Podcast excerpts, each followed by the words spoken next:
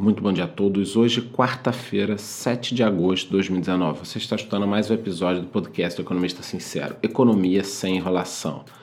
Bom, e a grande notícia chegou: a Câmara dos Deputados aprovou em segundo turno, por 370 votos a 124, o texto base da reforma da Previdência.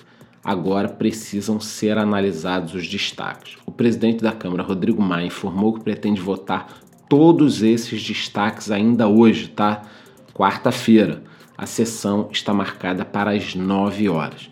E o Brasil segue avançando na desburocratização. Ontem, o governo assinou uma medida provisória que desobriga as empresas de capital aberto a publicarem seus balanços em jornais de grande circulação. Só para vocês terem uma ideia, as grandes empresas chegavam a gastar quase um milhão de reais por ano com isso. Era dinheiro jogado no lixo.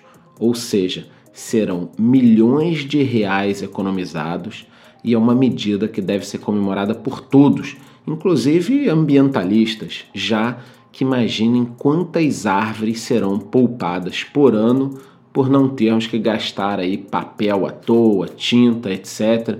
Então, é uma economia para todos, é um grande benefício para a sociedade, é menos burocracia e desperdício de dinheiro da nossa vida.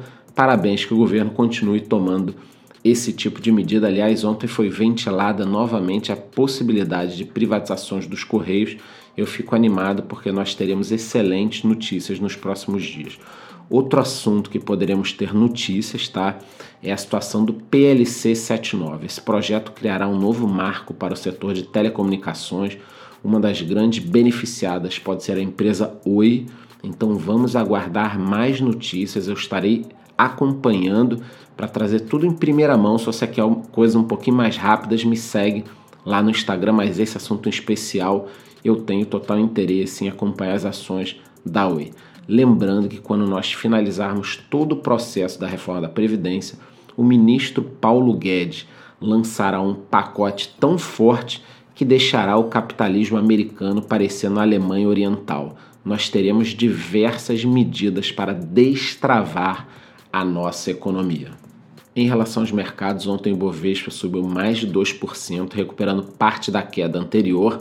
Lembrando que no podcast de ontem pela manhã eu falei que aquela queda de segunda-feira era uma oportunidade. Veja bem, eu avisei vocês aqui, tá?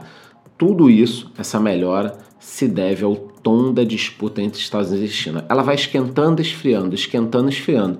E você tem que se posicionar ali aproveitando os dias de queda e não se desesperando. Segundo o assessor econômico da Casa Branca, Larry Kudlow, o presidente Donald Trump gostaria de continuar as conversações para encerrar logo essa guerra comercial entre os dois países. Aqui no Brasil, BB Seguridade apresentou um lucro de um bilhão de reais no segundo trimestre, tá? É um lucro excepcional, é o maior resultado recorrente semestral da história, tá? Com crescimento de 15%. E segundo eles, esse desempenho é consequência da evolução do resultado operacional, combinado com as empresas do grupo aí que apresentaram um crescimento de 10%.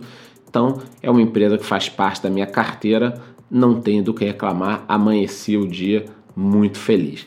A elétrica Engie Brasil, subsidiária da francesa Engie, registrou um lucro líquido de 385 milhões.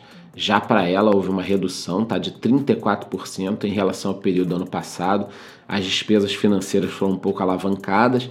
Ela se endividou, comprou empresa. Então, assim, vamos dar um tempo. Eu acredito que hoje nós tenhamos excelentes análises sobre esse balanço, mas continua sendo uma boa empresa. E por falar em queda, lucro, prejuízo, ontem o empresário Ike Batista prestou depoimento de mais de três horas à CPI do BNDES.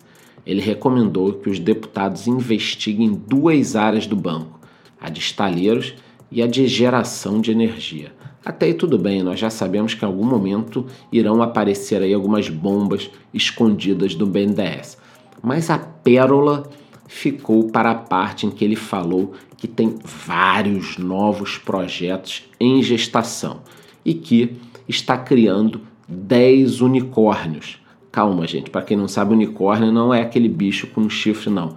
Unicórnio são empresas, né, startups, que em algum momento passam a valer mais de um bilhão de dólares. Então, segundo Ike Batista, ele rapidamente vai voltar a ser um bilionário, talvez o homem mais rico do mundo, porque um sujeito que cria 10 unicórnios seria automaticamente um dos caras mais ricos do mundo. Até o momento, o único unicórnio que ele criou foi aquele conglomerado de empresas que levou dinheiro de muita gente, inclusive o meu.